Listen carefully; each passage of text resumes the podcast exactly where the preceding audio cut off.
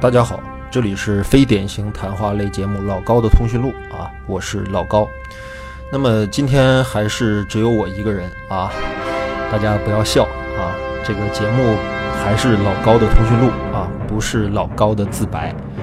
嗯，就是说呢，包括我在内啊，最近我们所有的嘉宾啊都非常的繁忙啊，这个假期啊，这个多雨炎热的假期，每一个人都在忙碌着，嗯。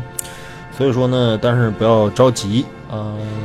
我们这个节目的对谈的形式肯定还是一个我们的这个节目的一个核心的形式啊。我的这种就单期的这种呃单口啊单口的状态不会一直持续下去啊，可能从下一期开始啊，我就还会呃，就是我们熟悉的一些嘉宾还会再次回到这个节目当中来。呃，那么今天又是我的单口呢，那么我们就聊一聊单口能聊的话题啊。呃，这次的专题其实等于是我们今天这个节目呢，其实是呃为我的之前预告了很久的一个专题的一个呃专题做一个开头，就是我之前跟大家预告过，说今年年内呢，可能我呢会做两个专题，就像原来做二战一样。这新的两个专题，一个就是之前跟大家预告过的库布里克专题，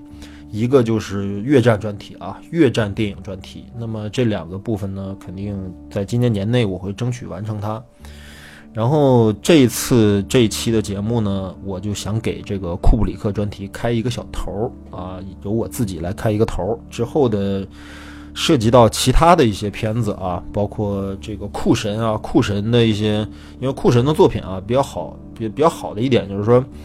这个虽然说这个这个这个做专题这个事情是一个压力很大，而且是可能很耗时间的、很耗精力的一件事儿，但是还好这个酷神的电影呢不是很多。呃，公认的他呢，到目前为止啊，到九九年他去世，留下这个大开眼界啊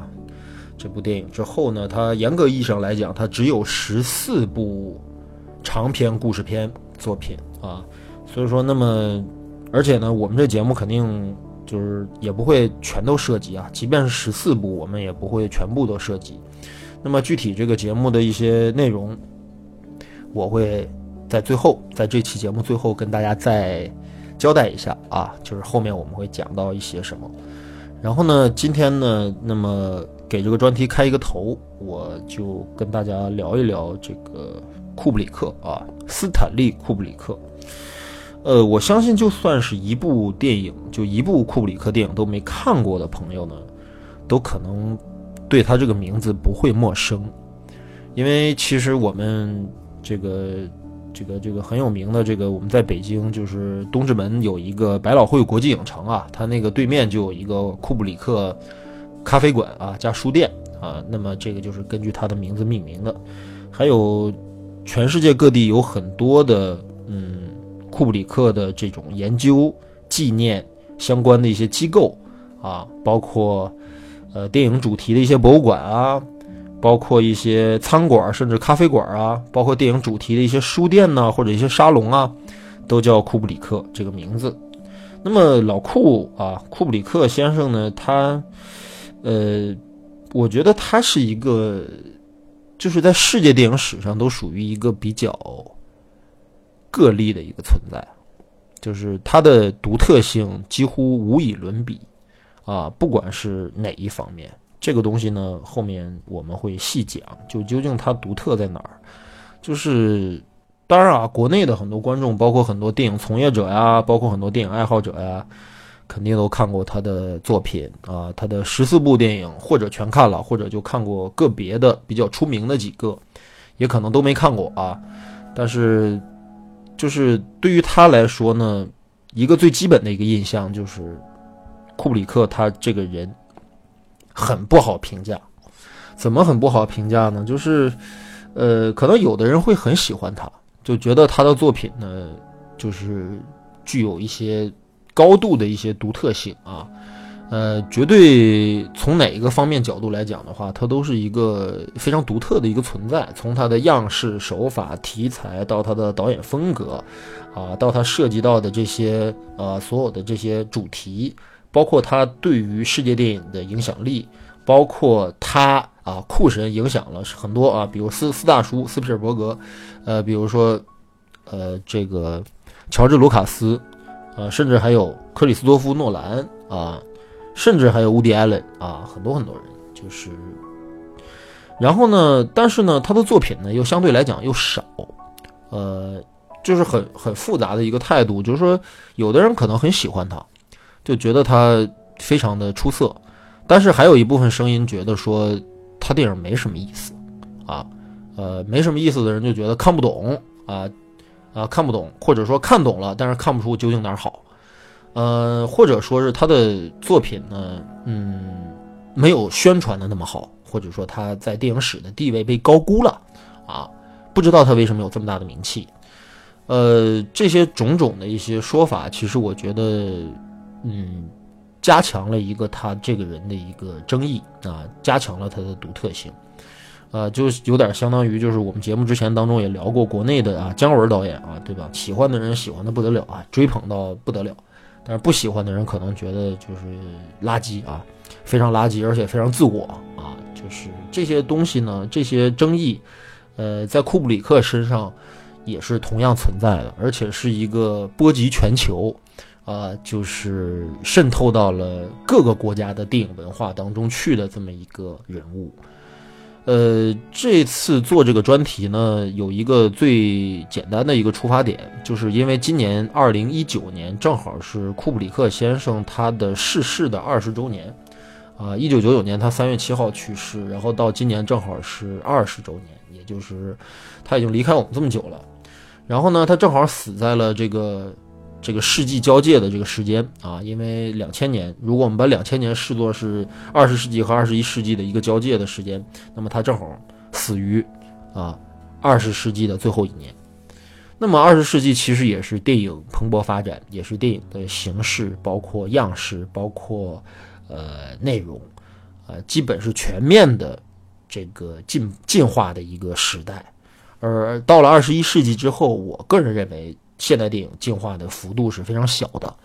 那么老库在这个过程当中，或者在这一个世纪当中，他扮演了什么样的一个角色？我觉得很耐人寻味啊。然后呢，抛除他的这个历史功绩或者他的历史地位不提，呃，我还想说一说，其实这次做这个专题呢，我还想立足于一个角度，是什么角度呢？我觉得，嗯，想把这个库神从这个神坛上请下来。就是我们只把它当做一个，呃，简简单单的、普普通通的一个电影从业者或者是一个电影创作人的一个角度，去重新审视一下他作品的各种各样的复杂的一些问题啊，这些问题可能不能简简单单以好或者不好、伟大或者是无聊，或者是这样的一些简单的一些评判标准来衡量它。呃，我更愿意把它作为一个呃客观的，把它作为一个电影研究对象，或者是一个创作研究研究者的这么一个角度去重新审视一下，呃，库神这四十几年的风风雨雨的这个创作历程啊，究竟就是我们今天的电影人，包括电影观众，还能从他的电影当中看到什么？能够看到什么关于电影的话题？能够看到什么关于呃电影创作者的话题？以及。作为一个创作人，他究竟为电影艺术贡献了什么？以及他个人有没有一些他的超出寻常的地方，以及他的个人局限？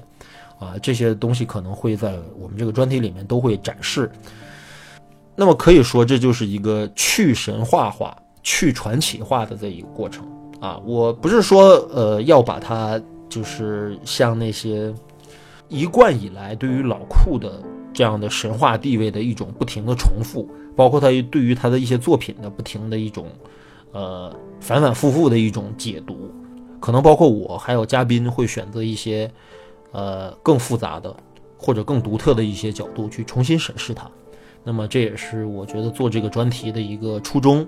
呃，至于能做到什么程度呢？我觉得大家可以，请踊跃留言，请踊跃发表你们的一些看法。哎，因为我觉得任何的艺术创作呢。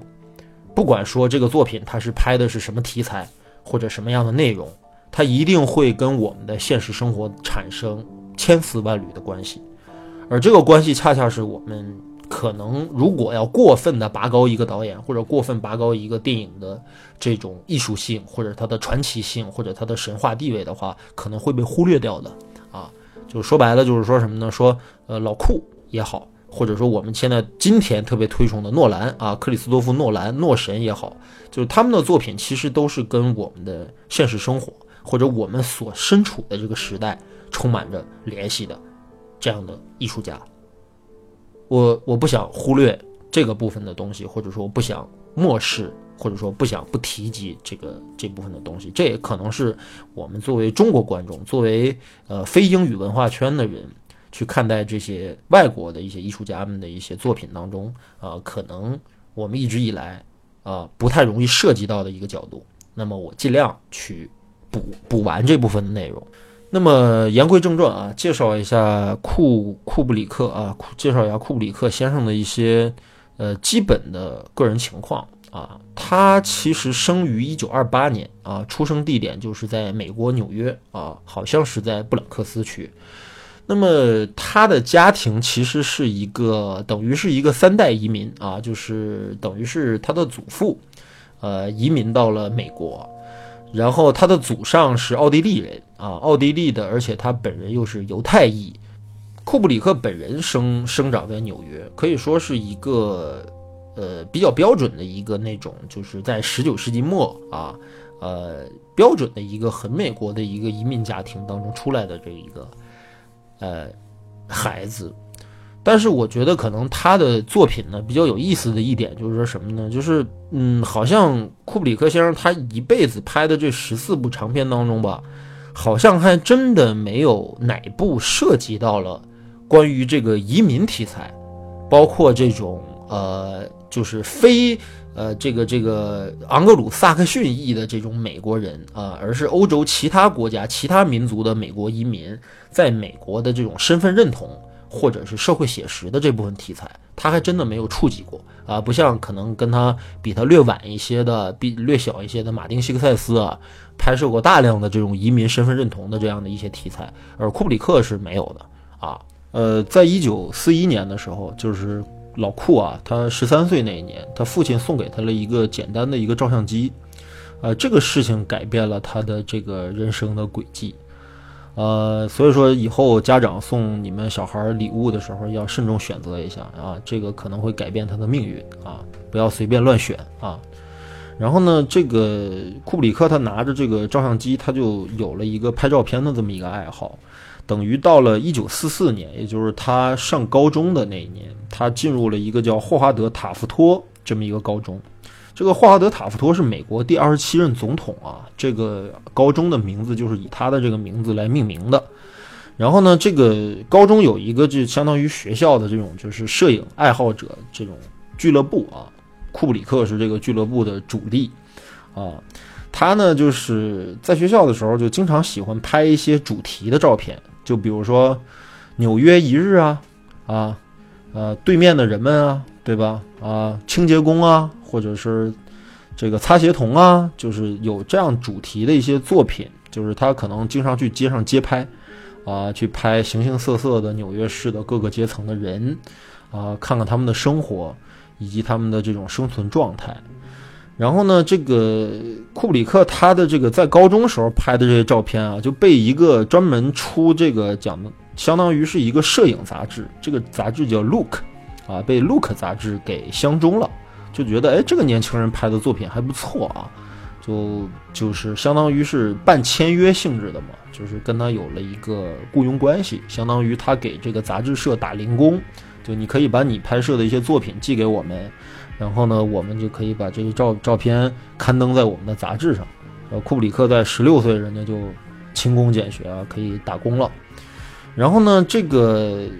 这个很有意思啊，就是我看了一下他这个时期的一些摄影作品啊。当然，如果说这些作品是是他拍的的话啊，我不能完全确定这些作品都出自于库布里克之手，会不会是当年《Look》杂志的其他一些作品张冠李戴啊弄到他身上了？这个我不清楚啊。但是我看了一些他这个时期的啊网上能找到的一些库布里克这个时期的摄影作品，看了一下他的基本的风格啊，我觉得他还是很具有摄影天赋的。呃，当然我们一般拍照片的时候分为两种情况啊，一种就是抓拍，一种就是摆拍，啊。抓拍的意思就是说不与这个被拍摄对象我们去交流，我直接拿起照相机就给你来了一张。比如说我们经常有一些朋友在地铁上，然后拍这个坐在他对面的一些朋友啊，坐在他对面的一些乘客，那么这就是一种抓拍。那么还有一种是摆拍，摆拍的意思就是说我让你去完成某种动作，比如说现在你要往地上吐口水，或者说你现在要去擦玻璃啊，或者你现在正在看手机。啊，这样的一些方式或者一些动作，我要求你做一个动作，然后去完成一个作品。库布里克在给《Look》杂志拍的这些作品当中，我看了一下，绝大多数啊，几乎全部都是人物摄影作品。他不拍风景，基本拍的都是人。啊，这些人就形形色色啊，有这个穿着华丽的这个纽约的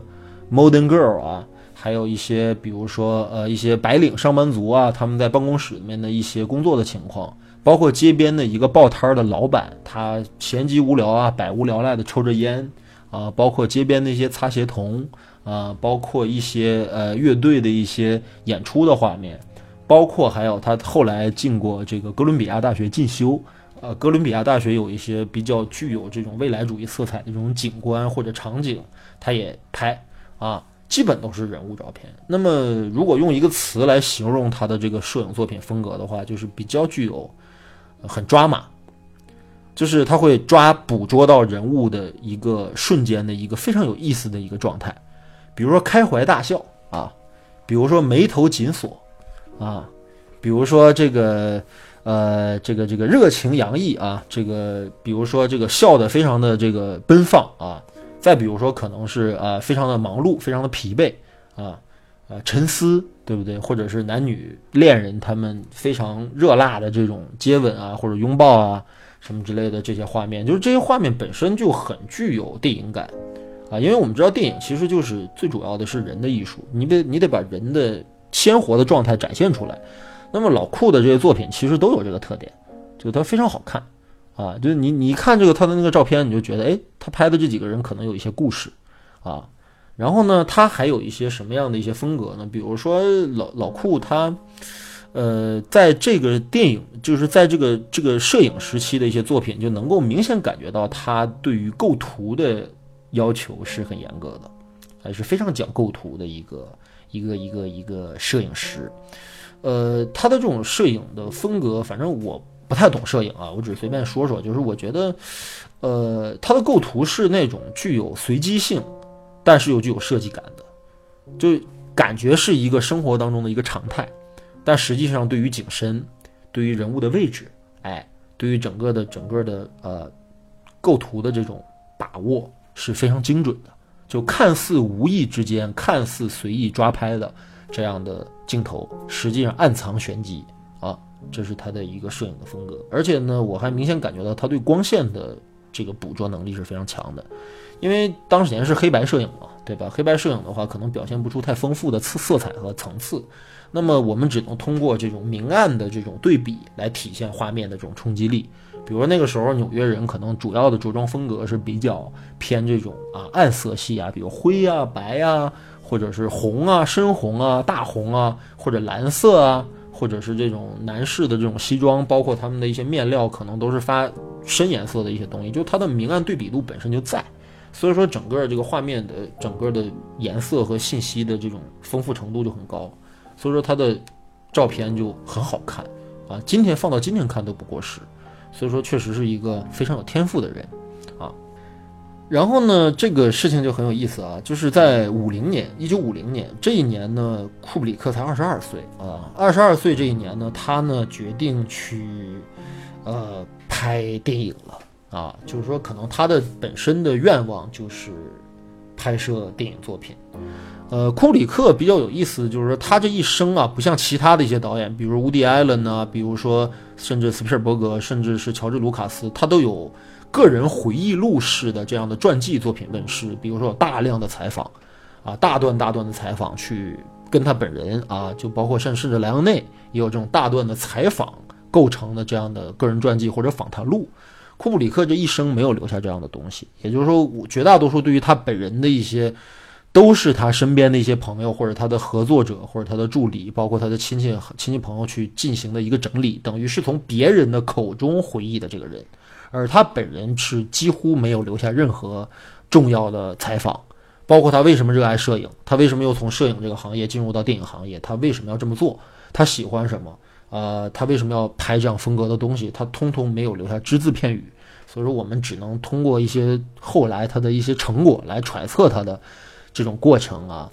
就是说，我觉得他可能本人还是一个比较倾向于一些比较鲜活的一些东西，就是他喜欢动态的影像，而静态的影像是他一个练手的，或者说打打基础的一种东西。所以他的个人的理想肯定是进入电影行业，拍摄真正动态的啊，有戏剧表演力的，或者是更有这种现实感的这种这种这种影像，这可能是他的本质上的一个追求。所以在五零年，他二十二岁那年的话，他就辞掉了这个《Look》杂志的这个摄影师的工作，他决定自己筹资拍摄一部小短片啊，十五分钟。这个小短片现在留下的只有十五分钟。这个片子叫《拳赛之日》，这是有记载的他的第一部影像作品啊，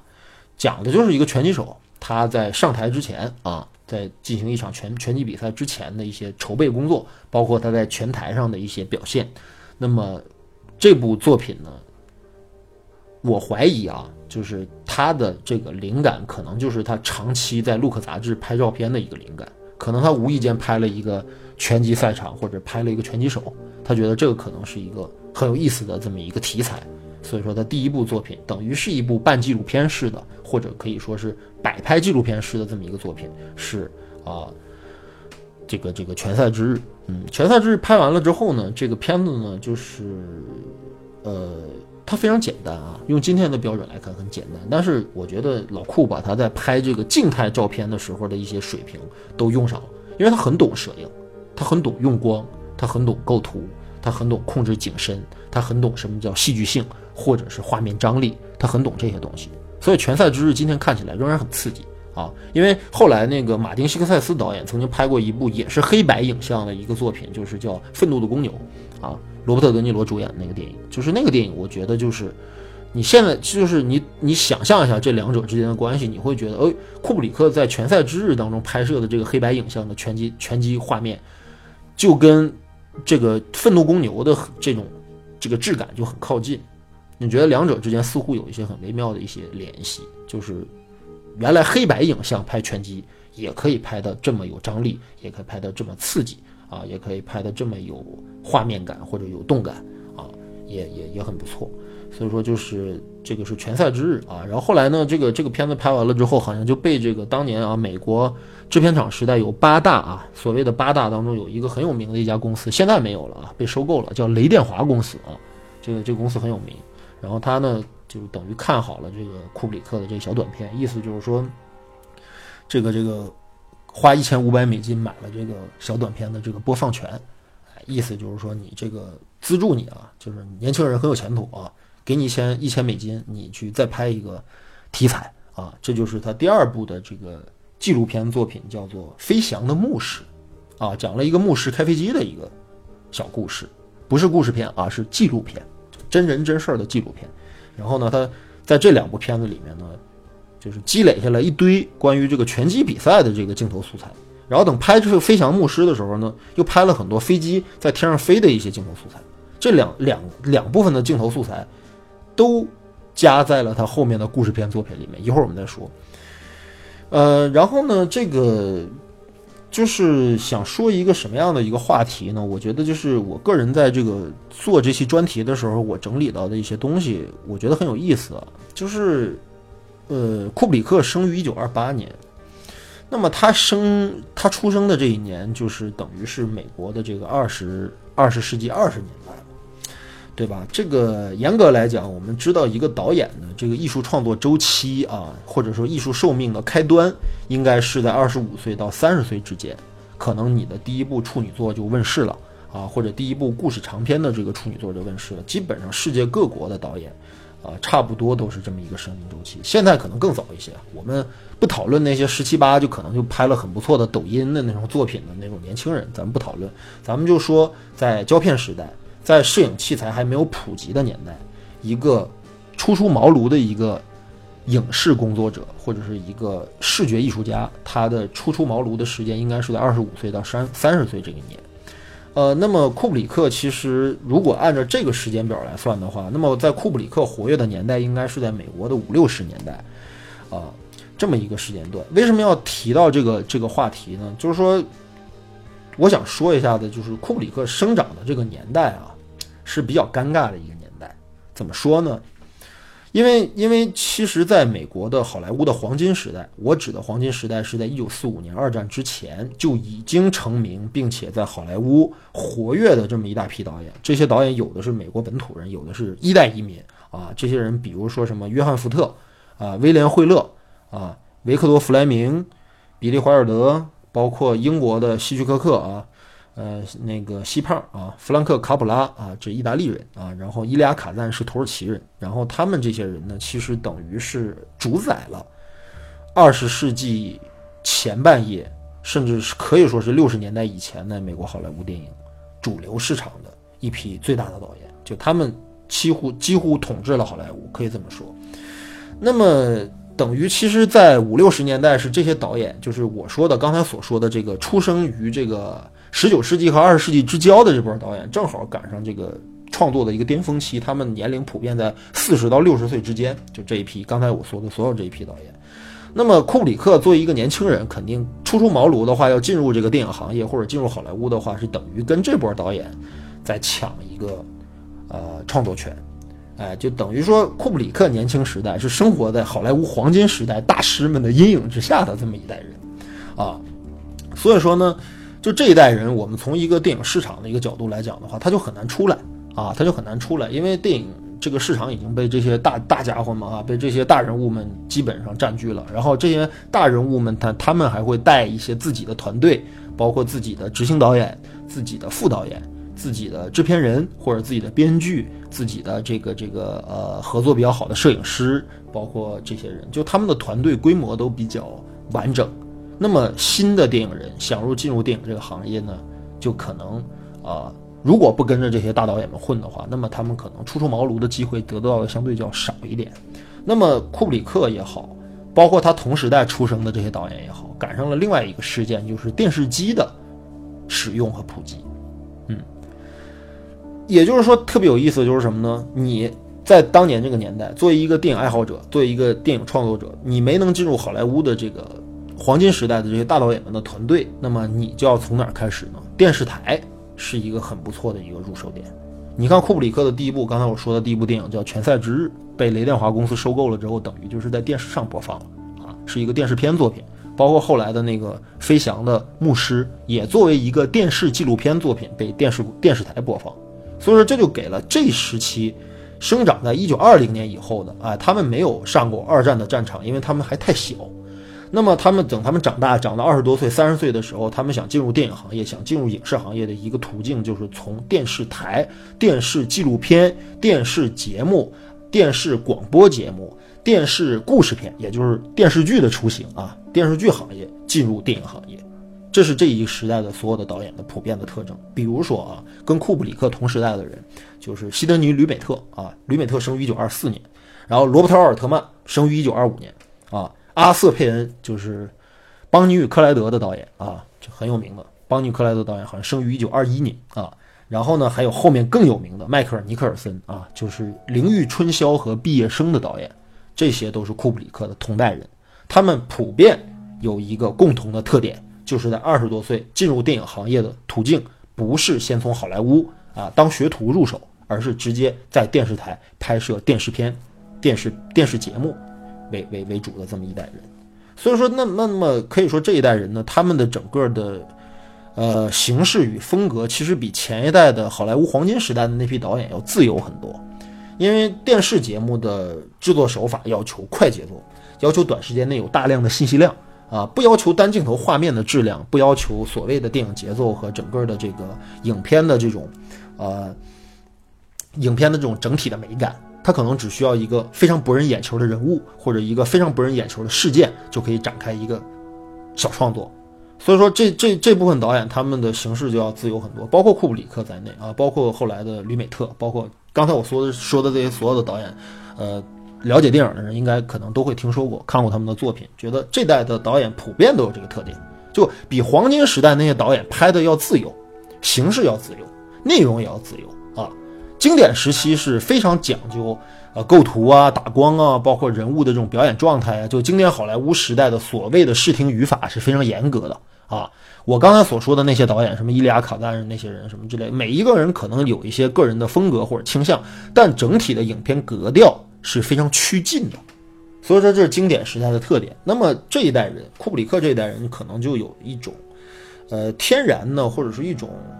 嗯，命运上面的一种，就是能。在所谓的叫颠覆电影风格与样式的这样的一种历史使命，不是说他们愿意这样，而是他们被历史推到了这个阶段。哎，他们在这一代人当中肯定会产生变化，而且再加上就二十世纪整体的一个思潮的这么一个影响。你你看这帮人他们接触的东西啊，包括一些呃社会性的题材，包括他们会看大量的那种现代派戏剧啊。你比如刚才我说的这个迈克尔尼克尔森导演，他就是从这个现代戏剧啊，百老汇现代戏剧这个领域当中。出这个这个进入到这个电影行业的，然后呢，他还受到一些什么呢？这波人还受到了，比如存在主义啊，比如现代主义啊，甚至包括后来有七十年代有后现代主义啊，啊，表现主义啊，超现实主义啊，魔幻现实主义啊，这些种种的思潮，包括文学的影响，就决定了这一时代的导演，他们要比前一个时代要具有反叛精神，或者要具有颠覆精神啊。具备大胆尝试新的艺术样式和艺术表现手法的可能，所以说，那么同样这一代导演确实在后来结出了一个硕果，就是说，呃，比如说杰呃迈克尔尼克尔森导演那个《灵域春宵》和《毕业生》，他是属于这一代人出来比较早的，不到三十岁就已经成名了。然后《毕业生》呢，更是当年进了奥斯卡的这个最佳影片角逐的这么一个嗯这个这个题材啊，内容和形式都很大胆。啊，在当年是引起了轩然大波的啊！好莱坞整个好莱坞，包括整个世界电影被震撼了。说我操，原来美国电影现在已经开始不拍什么才子佳人啊、西部片啊、啊犯罪片啊、什么歌舞片啊，然后爱情片啊，就这不是我们所对经典好莱坞时代的所有的印象吗？对不对？我翻来覆去不就这些东西，对不对？还有史诗片，对不对？什么宾虚，什么什么十戒，什么这些东西，对吧？就全是这些东西，大家看腻了，看吐了。这个个把有佼佼者，像比利·怀尔德，那是已经非常厉害了，对吧？既具有这个类型片的所有的元素，又有自己的独创性和表达，这种人是万中无一的啊！绝大多数人都是呃不停的在复制这些类型，非常无聊啊，看起来都都都快睡了，对吧？就是电影就这么拍下去就死了，就这个市场就这么多类型，然后你不停的在重复，又是那些老家伙们在不停的重复，它就没有意思。所以说，到了六七十年代，再赶上整个世界的思潮，加上就是库布里克同代这些导演。在这这个这些方面有很大的迈了很大的步子。这个比较标志性的事件就是七零年的时候的那个呃《午夜牛郎》啊，《午夜牛郎》得了奥斯卡最佳影片啊。那个电影后来我觉得很多朋友都看过，那个电影绝对是非常颠覆性、颠覆三观的一个作品啊。就之前好莱坞绝不可能啊拍摄这类型的题材，或者是以把这类型的题材捧到这么高的这个位置上去。啊，不太可能，这种东西非常社会边缘化题材的，非常社会边缘人题材的，非常边缘情感题材的这种东西啊，当时居然获得了这么高的评价，所以好莱坞变天了啊！好莱坞再也不是之前的好莱坞，再也不是三十年代、四十年代、二十年代的好莱坞，就是这就是一个标志性的事件。那么我为什么说了扯了这么多这些东西？就是言外之意，就是我想把库布里克拉回到一个整个的这么一个电影史的一个视野和这个角度去看待他，而不是单纯的把他作为一个孤立，作为一个神人、圣人、伟人，对吧？这样的一个人去孤立的看待他，觉得除了老库之外，剩下的其他的人都被埋没在茫茫的。电影史当中不是这样一个东西，我要把老库啊库布里克他拉回到一个电影史的角度当中去，你会发现老库作为他本人的所有的尝试、所有的努力，都其实暗合了那个时代的一些艺术追求或者是一些个人追求。所以说，我不觉得老库是一个孤立啊。同样，我也不觉得刚才所说的所有的这些导演的艺术成就就一定比库布里克差。但库布里克之所以成为今天的库布里克，哎，他成为库神。是有着其他的原因的，这个我们以后再讲。呃，库布里克在他同代的这些人当中呢，他比较幸运，因为你像其实我们知道罗伯特·奥尔特曼导演啊，以后我们会讲，就他第一部作品四十二岁才拍，就是《陆军野战医院》啊，第一部电影就得戛纳。呃，很了不起。但是就是库布里克其实比他们都要成名或者是进入行业的时间都要早很多啊。他我刚才说二十二岁就拍了《拳赛之日》，然后二十三岁就拍了这个《飞翔牧师》，然后之后呢，那肯定就是呃，库布里克对于自己的职业前途或者职业规划是非常清晰的。他觉得肯定呃，拍到最后我还是得拍故事片作品啊，这是他呃。这是他进入这个行业的诉求，他不可能一辈子拍这种电视纪录片啊。呃，然后呢，他在这个一九五三年，他要制作自己的长篇处女作啊，说是长篇处女作，实际上这个片子后来我们今天看到的这个叫做呃《Fear and Desire》啊，恐惧与欲望啊，这部作品其实只有一个小时。然后呢，这个片子的这个资金肯定是库布里克多方筹措而来的啊，他没有钱，然后管弟老爸借啊，管朋友借，然后传出了这么一部长篇处女作。然后这个片子的编剧呢叫霍华德，嗯，Skyler 啊，霍华德 Skyler 这个人呢跟库布里克合作了两次啊，就是他的长篇处女作《恐惧与欲望》和他的长篇的第二部作品就是。呃，《Killer's Kiss》啊，《杀手之吻》这两部作品的编剧都是这个霍华德· Scaler。呃，然后 Scaler 呢，就是他呢，就是这个片子呢，就是这个《恐惧与欲望》这个片子呢，我们今天看到的这个版本呢，实际上是呃柯达公司的一个等于是一个他们的一个底片的一个备份部，他们留了一个版本。因为库布里克后来在成名了之后呢，对他这部处女作非常不满意。他觉得这部电影反正啊，这个很丢人啊，觉得难以启齿，羞于见人，所以他呢把当时他自己手里面的一些拷贝和备份呢都销毁啊，都呃遗弃了。所以说，如果要不是柯达公司他们本身有这么一个备份的话，可能我们今天看不到这个电影啊。然后呢，这个电影很有意思，这个电影讲了一个这么一个故事，就是不知道年代啊，不知道时代，不知道地点的这么一个。呃，树林里面有四个美军战士啊，是说是美军，但你也不知道是哪国部队。反正他也上来的旁白就说到，就是这个片子其实不是一个，呃，完全还原真实的、描述真实战争历史的这么一个东西啊。它讲的就是一个虚拟的战争啊，一种呃意识化的一种表现化的一种战争场面。讲了四个战士啊，他们的飞机不小心失事啊，失事的地点远离前线，那么远离自己的大部队。所以他们要穿越火线回到自己的部队去，就在这个一个过程当中，这四个士兵发生的事情啊。然后呢，感兴趣的朋友可以补看一下这部电影。那么我看完这部电影之后，我觉得这个东西很有意思，就是这个恐惧欲望。因为我本人也是一个呃电影专业相关的这么一个。呃，学生啊，我也上过这个这个电影学院，也看过这些，也做过长片，也做也做过处女作啊，也拍过这个自己的短片作品习作。然后我们今天用今天的眼光去看待《恐惧与欲望》的时候，你会发现，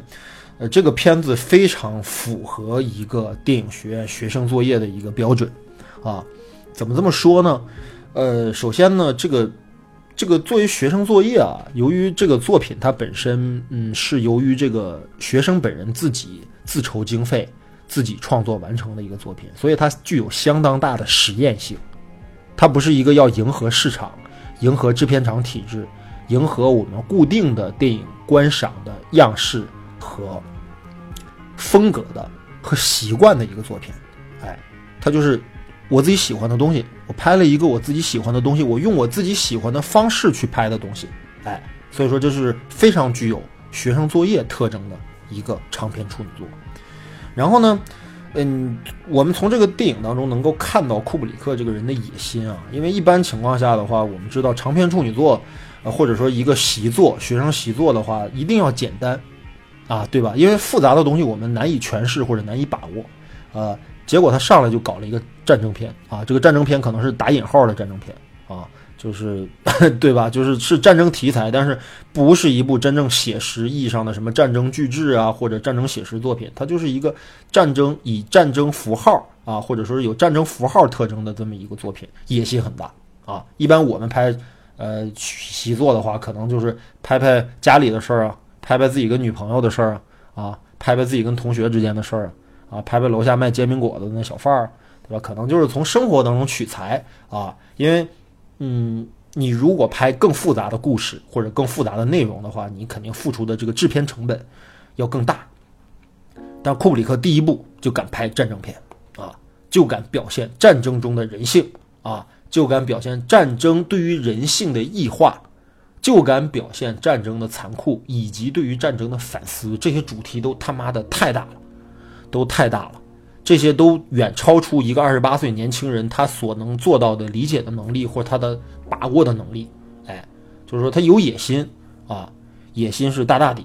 啊，但是就是当然肯定啊，就是呃，即便是酷神啊，即便是酷神库布里克大神，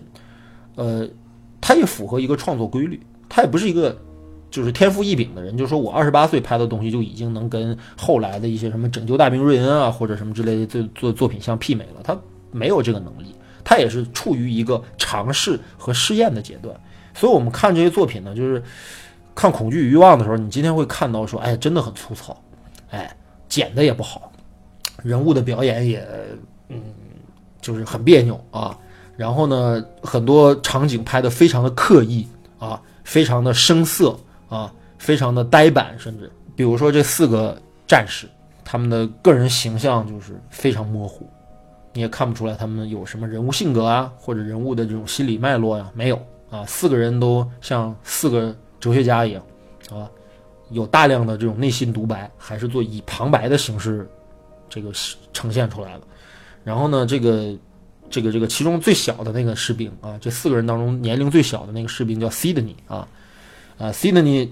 他们四个人捕获了一个一个一个少女，这个少女就是在河边捞鱼，一个漂亮的女孩，然后把这个女孩抓起来之后捆在树上啊，怕她给敌方去报信儿。结果 Sydney 在这个过程当中就意图去奸奸污或者侮辱这个女人啊，侮辱这个女孩，失败了之后，然后又枪杀了这个女孩啊，就是在讲你在战争当中作为一个军人。啊，你面对一个弱势的一个一个对象，然后你怎么在这个过程当中心理的异化？你怎么从一个单纯善良的一个年轻人啊，变成了一个屠夫，变成了一个变态狂？你要发泄你的兽欲啊！这些东西其实发生的都很突兀，它的用意我们都很明白，它的主题表达我们也了解，哎，但是这个东西我们知道，电影它是一个需要一个欣赏的一个观赏的一个过程。需要我们跟随着一个人物，从影片的第一场戏、第一个镜头开始，去一直一直去跟着这个人物走，一点点理解这个人物的心理脉络，到最后他做了的行为，我们才能够认同。但是库布里克在这个作品当中，他完成不了这个过程，就所有东西他只能给一个他预计好的一个结果，或者他设计好的一个情境，哎。比如说，他们冲到了一个敌军的一个驻扎的一个房子里面，对吧？有两个年轻的那个敌军战士正在吃饭，啊，进去了之后，这几帮这帮人本来是要抢抢吃的，结果把这些人都杀了之后，把食物弄得一地狼藉，他们也没吃上啊，这尸体跟食物混搭在一起，就这种场面，其实呃，他设计的很好，或者说你能想象到一个二十八岁的初出茅庐的一个电影人就能想到这种画面，他很不容易了。但是就这些东西，你用一个电影的标准来衡量的话，它肯定是不合格的。然后呢，这个我们能从这个片子里面还能看到库布里克本人，就是他一以贯之的一个他的创作习惯，就是他的电影其实有着非常强的文学性啊。这个我刚才说的，他这个同学叫霍华德·斯盖勒，他这个同学本身还是一个诗人，哎，然后呢，这个首先这个《恐惧与欲望》这个剧本写的就非常有文学性，哎，由一个人的旁白而起。然后中间这个电影的过程当中，又有大量的这个人物的内心独白，然后到最后结尾的时候，还有一个注解，就是对于每个人物的心理啊，包括他们对于战争的认识啊，包括他们对于整个这一趟这个这个旅程的这么一点儿，呃，这个这他们每个人的心路历程啊，这些东西都是以这种文学化的方式呈现的。而其实当时我在受电影教育最早的时候，我其实得到过一点儿。呃，教育或者得到一点点的指引是这么说的，就是我们当时拍任何的学生习作的时候，老师会告诉我们一个，让我们不要跨越的一个雷雷雷区，就是你们不要试图在你们的作品当中用旁白来解释事情。就比如说现在我拍了一个画面，一个年轻人站在路灯下面，对吧？这个时候旁白响起，我在思念我的爱人啊，我在等待着他来找我。啊，我非常的思念他，我非常的渴望他，我从来没有见过他，这是我们今天见的第一面啊，见网友的一个情景，对吧？这个画面配上这样的旁白，这个旁白是对于人物心理的一种补充，而这个补充不是电影式的手法。哎，或者说不是我们惯常理解意义上的电影式的手法，就是如果说，呃，文学跟电影的唯一的区别就在于文学能够大量的展现人物内心世界的心理活动，那么我在拍电影的时候，我还用一个旁白的声音作为解释或者作为补充人物心理的一种手段的话，那么我们的画面的表现力又如何如何体现呢？我是不是可以通过这个人物的动作、行动，包括他的整个的眼神，包括他整个的。整个的人物的精神状态能够读解出他内心的东西来，这就是电影跟文学的区别。所以说，我觉得我是觉得从这个角度来理解的话，《恐惧与欲望》作为库布里克的处女作，他没有从一个文学性的角度走向一个电影化的一个过程，他这个时候还完成不了这个事儿，很多事情还得用旁白来说，我才能明白。哦，他不想杀这个女孩，他只是想啊怎么样？哦，他不想杀这个人，他只是怎么样？哦，他呢现在很恐惧，他现在呃担心自己留在这个敌占区，呃没有回到自己的部队，担心死在路上啊，担心自己的未来的命运啊是死路一条。这些种种的东西，我们都可以通过画面、通过戏剧性处理、通过剧情、通过人物的表演来实现。但是很可惜，库布里克在这个时候没有摆脱文学性。那么这个文学性的东西。贯穿在他整个电影的始终，这是我觉得库布里克的一个特点。就是当然啊，这个东西到底是好还是不好的话，我觉得仁者见仁啊，智者见智。我不是排斥，呃，所有的电影当中都不应该有旁白，或者都不应该有解释性的旁白。但是旁白究竟该怎么出现，以及该怎么作为电影画面的补充，或者是丰富它的手段，我觉得这是一个，呃。很大的命题，有机会我们可以聊聊关于旁白和电影创作，或者旁白和画面之间那种关系，我们可以涉及到一些这样的内容。但是现在我今天，呃，讲到这个地方的话，我是还是先把这个事儿提一下，就是，然后呢，这个很有意思啊，就是刚才说了，就是这个库布里克的那个二十二岁那一年，他给那个电视台拍了一个《飞翔的牧师》啊，《飞翔的牧师》就有很多的这种飞飞机的画面啊，飞行器的画面，飞机的画面。然后呢，这些素材被他剪辑在了《恐惧欲望》这个电影里，就包括那个四个战士拿着望远镜看着天上的飞机，那个飞机不是他后来单独拍的，是他在拍摄这个呃飞翔牧师的时候的一些素材。所以说这个活学活用啊，这个这个也是作为一个导演的一个必要的能力，就是说你的创作之间彼此之间是有关系的啊。这个地方没用到的东西，可能在下一次创作当中可能会用得上，这都是很正常的事儿。然后呢，这个就是呃恐惧与欲望的一些相关的情况，呃，然后紧接着呢，我会讲一讲他的第二部长篇处女作，呃，长篇作品叫做《杀手之吻》啊，《Killer's Kiss》。然后呢，这个片子我觉得，呃，库布里克就越来越开窍，就他越来越懂什么叫电影。你像刚才我说的这个，这个恐惧与欲望，它有一个宏大的命题。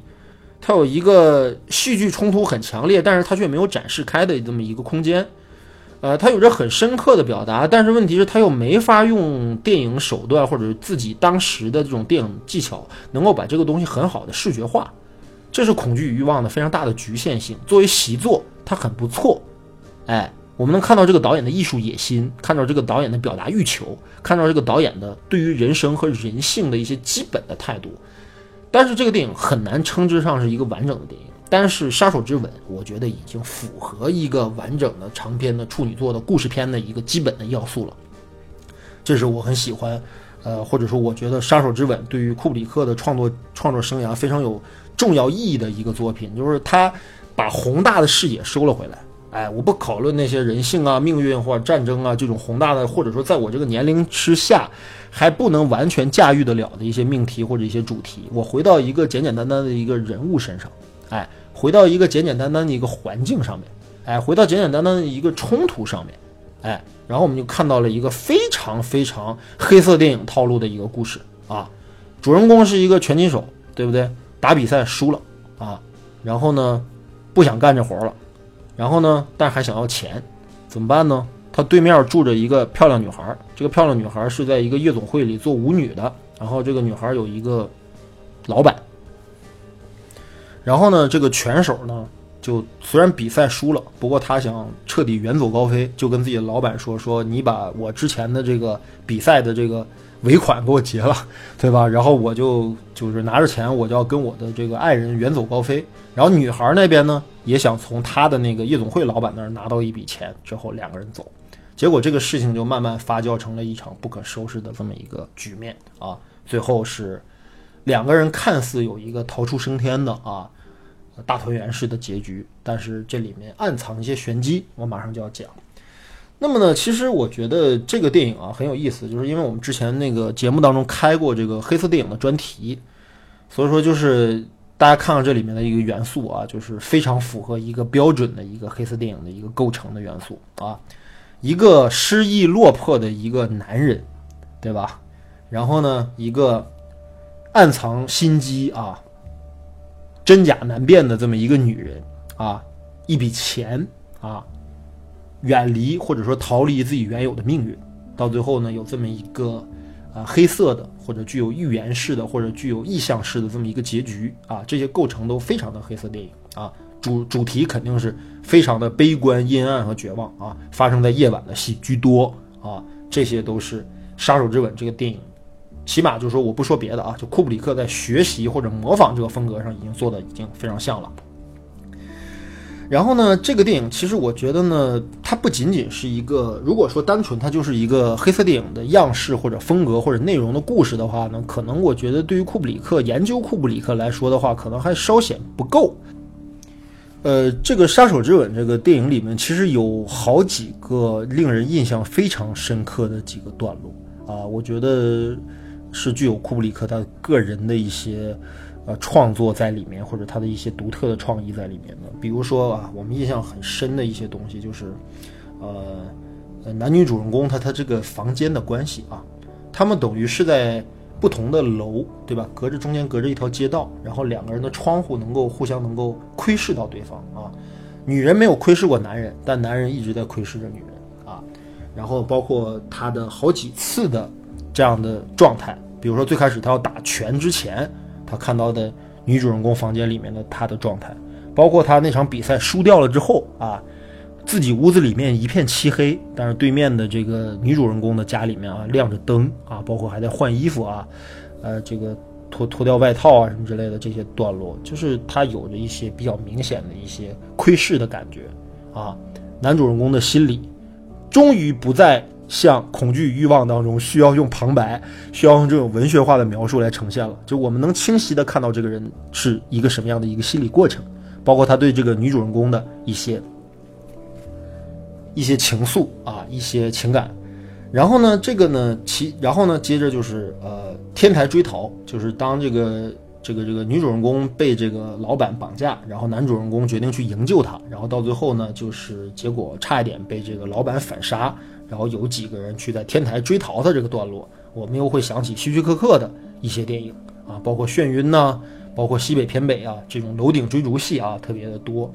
然后你觉得他的拍摄已经呃，就是非常具有电影手法啊，已经不是那么的简单和苍白了。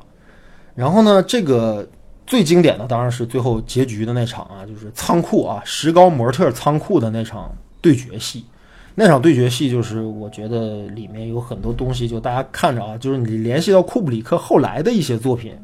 你会觉得这场戏其实很有意思啊，就是满屋子的这个女性的，而且都是女性，还没有男性，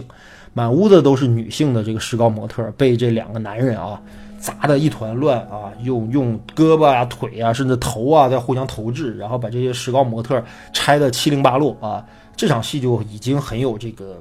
超现实主义色彩或者有一点表现主义色彩的东西了。然后呢，这个我觉得这个电影里边还有一些比较有意思的东西是什么呢？就是嗯，就比如说这个女主人公啊，就是我们其实看完这电影之后，就是包括我，我也有一个感觉，就觉得这个片子里面的女主人公这个戏很差，就是你很难能够完全理解这个人物她到底是一个什么样的一个心理过程。她对男主人公到底是喜欢吗？是信任吗？还是仅仅是利用？还是仅仅是一个工具，你很难理解，因为女主人公的表演非常的平啊，非常的平，你看不出来她的心理层次。但是库布里克在这个过程当中，他其实你想想，就是我们拍一个低成本的一个电影的时候，很难让一些比较普通或者一些可能表演能力差一些的演员表现出特别丰富的心理层次来。那这个东西怎么补完呢？只能通过视听的手段，通过你导演的手法，能够给它扩展出来。那么在这个电影里面，我觉得就是对于女主人公的塑造啊，我觉得库布里克是下了一些心思的。你比如说，这里面其实有三个段落，我觉得印象很深，就是这个女主人公的这种复杂性。呃，比如说什么呢？比如说第一第一段落啊，第一段落，呃，就是什怎么的呢？就是男主人公在这个拳击比赛失败之后呢，呃，女主人公在他的那个房间里面，等于是被他那个夜总会的老板，等于是要施暴，在这个过程当中，他尖叫一声，然后男主人公被从睡梦中唤醒。他感觉好像女主人公有危险，所以就赶紧从自己的这个楼层跑到了女主人公的楼层去解救她。然后他还跟这个女主人公的这个老板撞了一个正着啊，就等于化解了这次女主人公的危机。然后他把女主人呃女女女主角抱上床，然后就问他说：“你刚才到底发生了什么事儿？”哎，然后女主人公就给他讲了一个故事，就说关于其实是一个逼良为娼的故事，对吧？我老板要把我。包养，然后我宁死不从啊！我是一白莲花，对吧？我我我宁死不屈，然后怎么怎么样？他要对我施暴，多亏你赶来救了我。哎，这个地方这个处理就很有意思。为什么这么说呢？因为女主人公的遭遇，包括女主人公的整个的境遇，是她通过语言向男主人公讲述的，而男主人公得到的只是一个信息。所以在这这个时候，我们如果把视点全部放在男主人公身上之后，你会发现这段描述对于男主人公来说，它是具有假定性的，它是具有欺骗性的。就到底事实是什么样的，我们不知道。哎，这就是可以说是一种留白，可能是女主人公撒了一个谎骗男主人公，她的那个尖叫可能是有别的原因，或者是有别的，呃，这个这个这个弦外之音在这儿。但男主人公由于对女主人公的这种情感。他相信了女主人公的描述，所以说这个地方就暗藏一个玄机啊。然后呢，第二段是什么呢？第二段就是男主人公发现女主人公的梳妆台上啊有两张照片，其中有一张照片是他女主人公声称是他父亲，是一个中年男人，还有一个照片是一个漂亮的芭蕾舞演员。这么两张照片啊，女主人公又跟男主人公讲了第二个故事，什么故事呢？这个男人是我的父亲，这个女人芭蕾舞演员是我的姐姐。他们存在着一种非常复杂的一个情感关系，大致的意思就是说什么呢？就是女主人公说，我的父亲长时间以来对我很偏心，哎，他对姐姐更好，对我不好，哎，而我姐姐呢，在我父亲去世了之后呢，也自杀身亡，哎，讲了这样一个故事，然后呢，这个故事我觉得就很有意思，就是说，你可以可以理解为女主人公她。可能真的跟男主人公讲了一个发生在他身上的事儿。如果这个故事是真实的话，那么女主人公是一个在爱上或者在情感状态上得不到补偿的一个女性，可以这么解释，或者说她是一个缺爱的女性啊。然后呢，她的姐姐的死亡也耐人寻味，是病死的吗？是她基于呃嫉妒或者基于对这种父爱父爱的这种这种争夺，然后置她姐姐于死地的吗？或者还是她故意？就编造了他姐姐死亡的事实，他姐姐还还在，这些你都不知道，哎，但是通过他的描述当中，你会觉得他话里面有很多很复杂的东西，包括其中还有一个我觉得更有趣的一个处理是这样的，就是他得知他姐姐死去了之后呢，然后呢，他呢突然有一天走在街上，发现了就是他工作的这个夜总会，夜总会要招收啊漂亮的这样的陪舞女郎啊陪男人跳舞的这种女郎，他就进去了。他姐姐是一个芭蕾舞演员，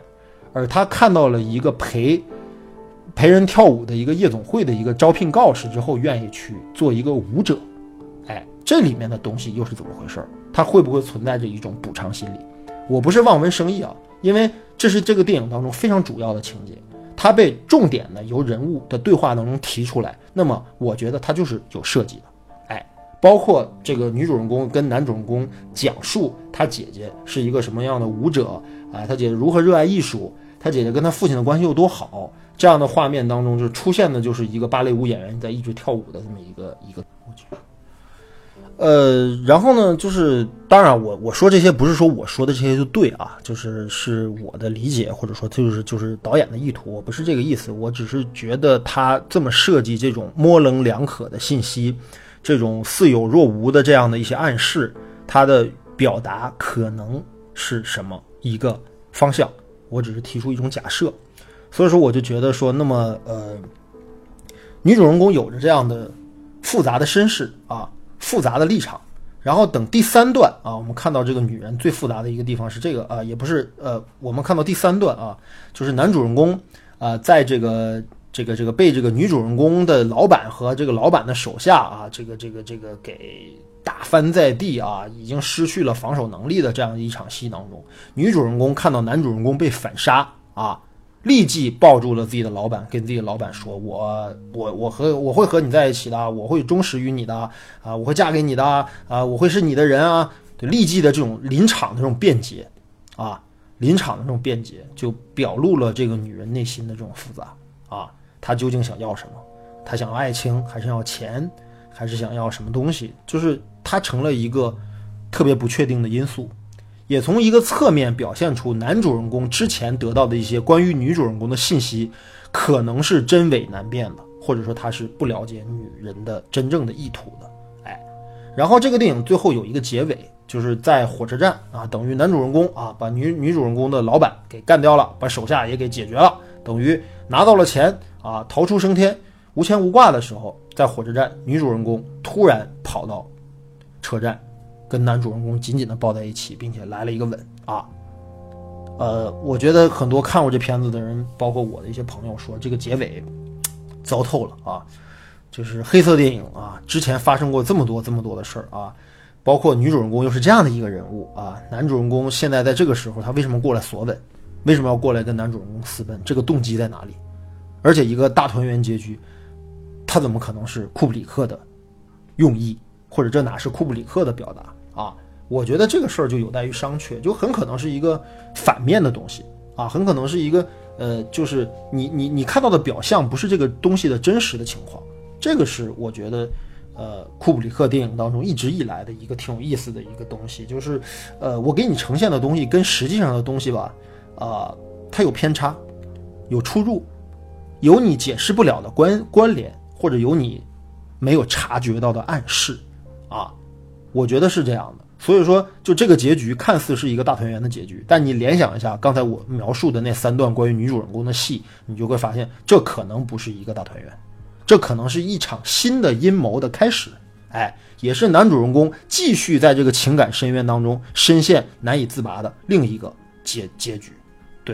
所以说，我觉得这个结局是一个灰色的结局，或者说一个符合黑色电影的结局，就是它不是大团圆，不是你表面上看上起来那么简单啊。所以说，这是我对于这个、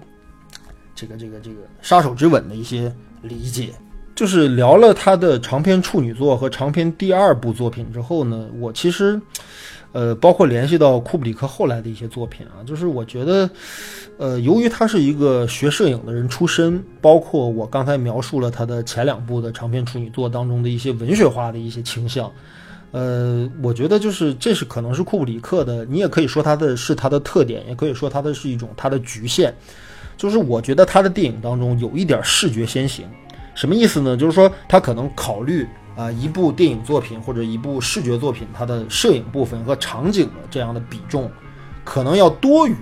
他对于这个剧本或者对于这个故事它本身剧作层面、演员表演层面的一些探索或者一些。钻研，也就是说，可能他更看重影片的画面、空间这部分的东西，而对于戏剧上的东西，他可能相对来讲忽略一些。这可能是我觉得很多人看库布里克的电影之后有一种缺少代入感的感觉，就觉得他的故事不抓人，哎，他的视觉很牛逼，他的视觉想象力不错，他的造型能力也非常好，但是他的故事情节不打动我，或者说演员的表演状态非常的有理。哎，让我难以表达或者难以理解他的真正意图。那么，我觉得这可能是库布里克的一贯的特点啊。我们从他前两部作品当中就能看出来，因为，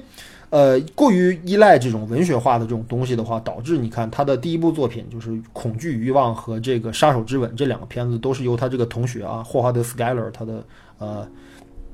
Scalar，然后他的那个编剧完成的。那么到第三部作品了之后呢，库布里克其实走出了这个原创剧本的这个这个，因为你会发现他的原创能力对于文本的原创能力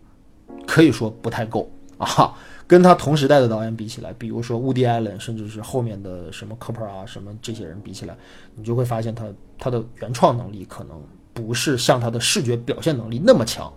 所以说，任何一个导演都不是全面的，他都一定有他的特点和他的局限，他的极端强悍的优势和他极端啊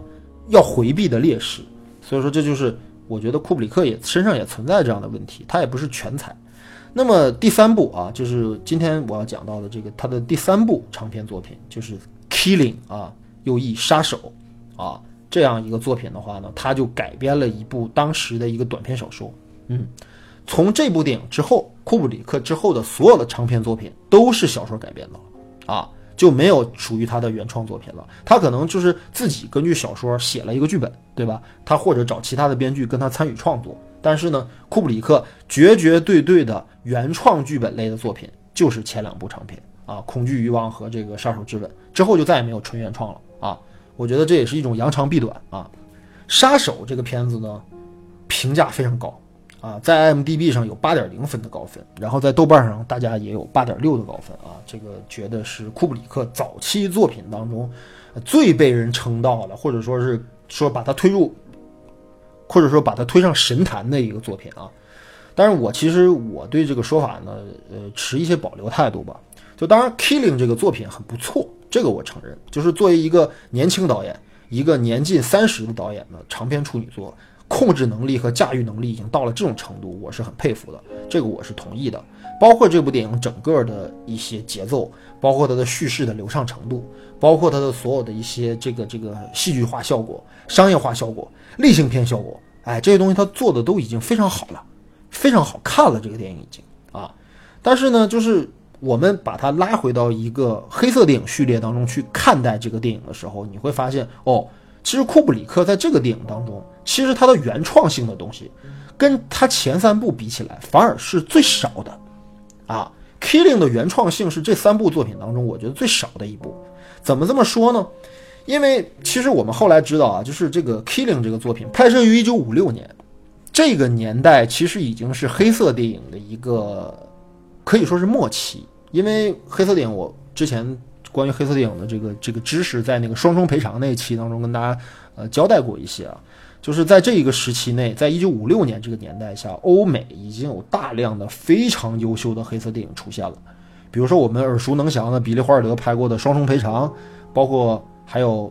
有一部电影叫《漩涡之外》啊，还有朱尔斯达辛，我之前也是反复提到过的一个导演，他拍的《男人的争斗》，哎，包括法国的啊让雷诺阿的这个副导演，后来的这个这个雅克贝克，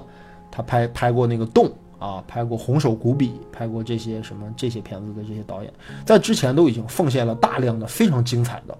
黑色电影作品了，包括梅尔维尔啊，所以说。库布里克在这个时候再拍一部绝对意义上的商业化的黑色电影的时候，我觉得整体质量是肯定没法跟这些珠玉在前的这些黑色电影经典相比的。嗯，我觉得他呃，无论从技法到整个的这个这个这个导演手法都没有更高级，或者是都没有更加突破的地方啊。反而呢，我觉得这部作品当中呢，我不知道他是一个什么心理啊，呃，因为他本人也没有说过。就是说，关于《Killing》这个作品，它的哪部分诉求更强？是它的商业化诉求更强，还是它的表达更强？我觉得从结果上来看的话，我觉得《杀手》是一部呃，这个这个非常非常地道的黑色商业化的黑色电影啊，强调的是戏剧效果、动作场面、情节的紧凑性和视觉的这种这种冲击力啊，它其实要的是这类型的东西。啊，就算他对于之前的黑色电影有模仿，我相信他也不会承认啊，他本人也不会承认。然后呢，这个 Killing 的这个所有的东西给的都非常的直白，比如说一个刚刚出狱的一个人，他要干一票，最后干一票，带着自己心爱的女人远走高飞，对吧？这个人物形象几乎是所有黑色电影当中都都男主人公都是主人公，男主人公都是一个一个模板式的一个人物了，好像黑色电影当中只要是一出场就是这样一个男主人公啊。然后呢？这个他有一个团队这个团队当中有着各色各样的，由于各自的需求要不要加入到这场抢劫计划当中的形形色色的人，比如黑警察啊，比如要给自己老婆治病的酒吧的 waiter 啊，比如说这个这个出纳员啊，知道这个钱放在哪里的这个出纳员，然后呢，还有一些仅仅是为了挣钱的一些小喽啰或者一些边缘人啊，就大家都为着各自的目的卷入到了这场计划当中去，是不是也很眼熟啊？之前的黑色电影也这么拍，也这么写，所以说其实这个模式也非常的熟悉啊。呃，这里面的所有的人物，我刚才说了，我说都是一个很典型化的一个黑色电影的形象。比如说那个胆小怕事的那个出纳员，还有一个蛇蝎心肠的一个妻子啊。这个蛇蝎心肠的妻子在外边又有一个小白脸啊，就是这又是行动计划的一个干扰因素啊。然后到真正实施犯罪的过程当中，又出现了一系列的乱子。有有有人死去啊，有人没有按照剧约定的计划来，然后呢，一个出突然其来的变故导致这个计划彻底难产，这些东西都有啊，都有，都是非常常见于之前的黑色电影的。库布里克只是把它做了一个整合，嗯，然后呢，这个我觉得可能最后让大家比较印象深刻的东西吧，我觉得这个电影还是有一点有意思的地方，就是说，呃，他故意打乱了一个。顺序时间的这么一个叙事方式啊，一般黑色电影的话，它可能一般会采用什么样的一种剧作构成呢？就是一帮人，他们各自怀着各自的目的要干这一票，每个人各怀鬼胎，他们精心计划，到最后可能十几二十分钟的最后的一场戏当中，可能完完整整的展现这个计划的一个按照一个时间顺序来展现，甚至连台词都不要了，就完整的拍了他们实施计划的这个过程啊，这是一个顺序时间。所采用的一个一个手法，但是库布里克在这个地方吧，呃，在这个片子里面，他没有采用这种方式，他用了一个以人物的视点为叙事方式的一个方方法，就是说时间顺序被打乱啊，可能我们按照一个时顺序时间的这个路子，应该是先讲 A，再讲 B，再讲 C，对吧？应该是这是一个顺序的时间流程的一个故事，但是呢，可能他在这个故事里面呢发他他他他先讲了 C。再讲了 B，最后讲了 A，他是这样一个过程，然后故意把这个时空顺序打乱。他这么做吧，其实有一个特别好的一个点在于哪儿呢？就是说，呃，让我们把对于这个事件本身的关注度给它扯成了若干个部分。这样的话，我们能看到每一个这个计划环节当中的人在这条时间线上的一些表现。这样的话，其实让这个戏这个这个作品的整个的呃整个的张力变得更强了。而不是更分散了，啊，就是因为它的最后的这个实施计划的这个这个场面，呃，由于各种原因，它不可能做到那么的紧张刺激，或者说是具有那种视觉冲击力，它不不不太可能能做到那么那么炫、那么酷啊，那么好看。所以说，他用这样的一种叙事方式，加强了这个呃作品的一个紧张感。所以说，我觉得，而而且你会关注参与事件的每一个人的命运。他们到底会不会完成这件事儿？他们每一个人在哪一个环节上出了差错啊？这些东西你都会觉得，呃，它是一个你看到最后的时候的一个关注点。然后呢，这个呃，但是呢，就是嗯，比较遗憾的是什么呢？就是在最后那场戏当中，就是那个小出纳他的那个蛇蝎心肠的那个女人，那个妻子，她外面包养着一个小白脸，要干一票螳螂捕蝉，黄雀在后的这么一个计划。然后等这帮人把钱都抢出来了之后呢，这个女人唆使着她那个小白脸过去，再把他们的这个这个劳动果实据为己有。结果在这个过程当中出现了问题啊，全部人都死光了，一次像昆汀塔伦蒂诺式的这么一次死光光的一个戏码啊。但是呢，呃，这场戏拍的有点粗糙了啊，用今天的眼光来看比较粗糙了，就是呃，你也没看清楚每个人都怎么死的，反正一顿乱射，大家都倒了啊。然后呢，我觉得比较遗憾的在于哪儿呢？就是这个行动计划当中有两个人物，我觉得还蛮喜欢的。第一个就是这个黑警察，就是我们知道这个计划当中有一个警察，警察就是黑，就是警察身份的人，他欠了黑道的钱，所以他不得不参与这次抢劫计划，然后他要把黑道的钱还上，这是一个黑警察的角色。我觉得这个人物就很有意思，他游走在正邪的这个两条道之间，我非常渴望能够看到关于他更多的戏份，但是没有。他在那场冲突当中就死掉了。还有一个角色是那个酒吧，就是在那个马场的那个酒吧的那个 waiter。这个 waiter 本身呢，有一个常年患病的妻子躺在床上，他为这个妻子要做一件违背道德的事儿，他要参与抢劫，这样可能才能给妻子更好的治疗和更好的生活。这个人也很有意思，我也很关心他的命运，或者也很关心他的这个故事线上的事儿。但是他这个人物在整个事件当中，他起到的作用微乎其微，或者说根本可以说没有起到什么作用。所以说，这个人也在那场冲突当中也就死掉了。所以说，就是我觉得作为一个呃，当然我这么说可能吹毛求疵啊，就是我觉得作为一个文本上高度完整的电影来说，这个片子还欠缺很多东西，包括每一个人物的塑造，包括每一个人物在这个计划当中他所在所在扮演的角色和他到最后的去留，都需要更多的篇幅去展现。但这个电影好像只有八十六分钟啊，还不到一个半小时，已经没有办法去展现这么多人了。所以说，我觉得有点浪费啊。当然，到最后那个在机场当中啊，那个被被小狗给弄翻的那个钱箱子，对吧？那个一百万美金，我操，像雪片一样被吹洒在空中啊，一团都是幻灭啊，都是飞灰啊，梦想都破灭了，就是这种感觉是很符合黑色电影的。呃，这个结局也是让人觉得很印象深刻的，很幻灭的一个结局啊，呃，也很有视觉表现力。但是我是觉得《Killing》啊，我觉得在表达层面上，在作者意图上。甚至没有恐惧与欲望和杀手之吻来的更加的丰富啊！我觉得它很标准、很主流、很商业、很完整都没问题，但是它缺少了一些库布里克自己的东西。你不能说黑色电影的这些东西是库布里克的东西，对吧？只能说他个人也非常喜欢或者倾向黑色电影这个风格和类型的东西，包括他后来的电影当中有大量的黑色电影式的情节处理、视觉处理，包括。呃，表达上的一些一些东西，就是库布里克之所以成为后来的库布里克，绝对不仅仅是因为他在这个时候拍摄了一部还不错的一部黑色电影啊，这只是他的一个基础啊，他他未来可能还会要继续做更个人的东西，这个才是他作为一个导演的一个价值。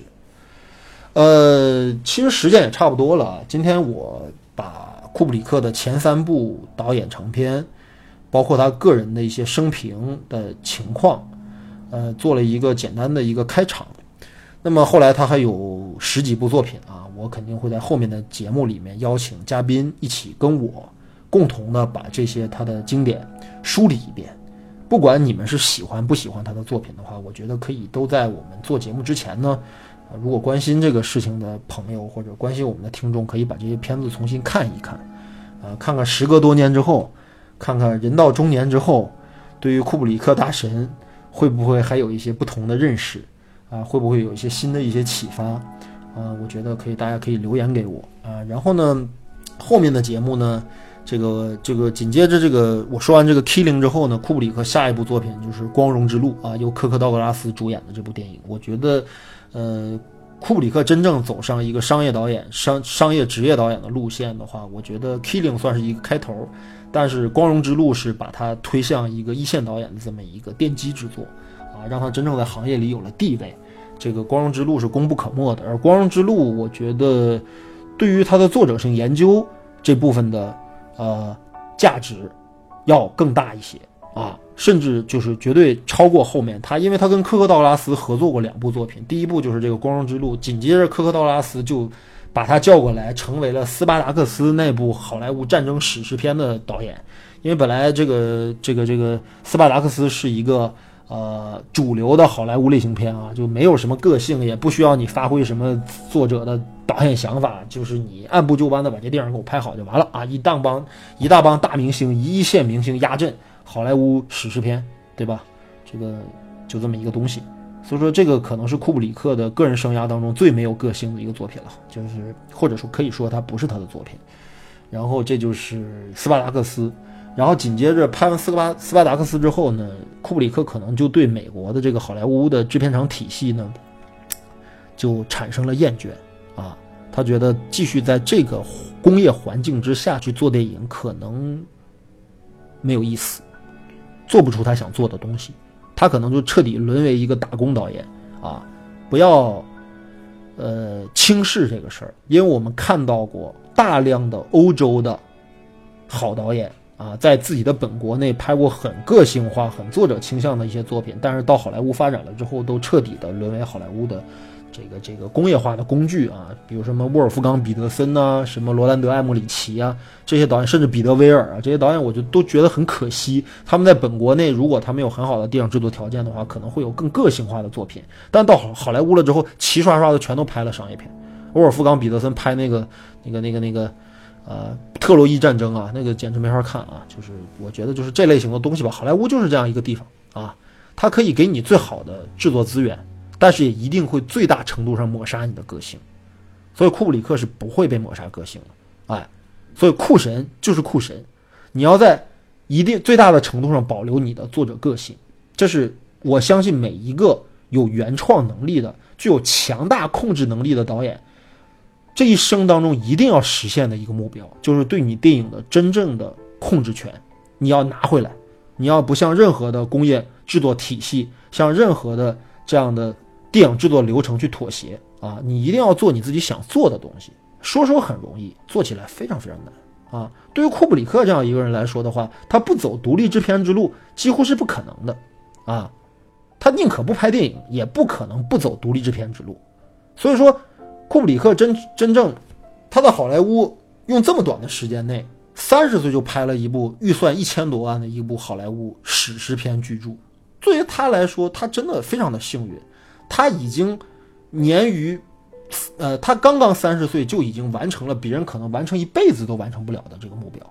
他就完成了，而且并且完成了这个目标之后，他还看透了这套规则和这套玩法，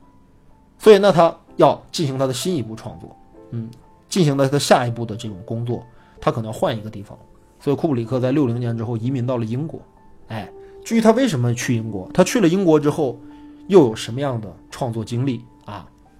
我肯定会在后面继续跟大家提到。呃，目前为止呢，我觉得可能后面的节目当中呢，呃，有一些东西，呃，库布里克的所谓未来三部曲，可能我一定会讲，包括他的遗作《大开眼界》，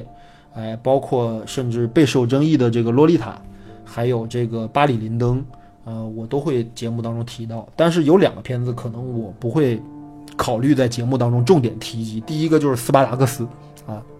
因为我个人也觉得这个东西不太属于库布里克，或者说不太值得讨论到库布里克啊。除了说他执行能力强，呃，没什么好说的啊。我觉得这电影。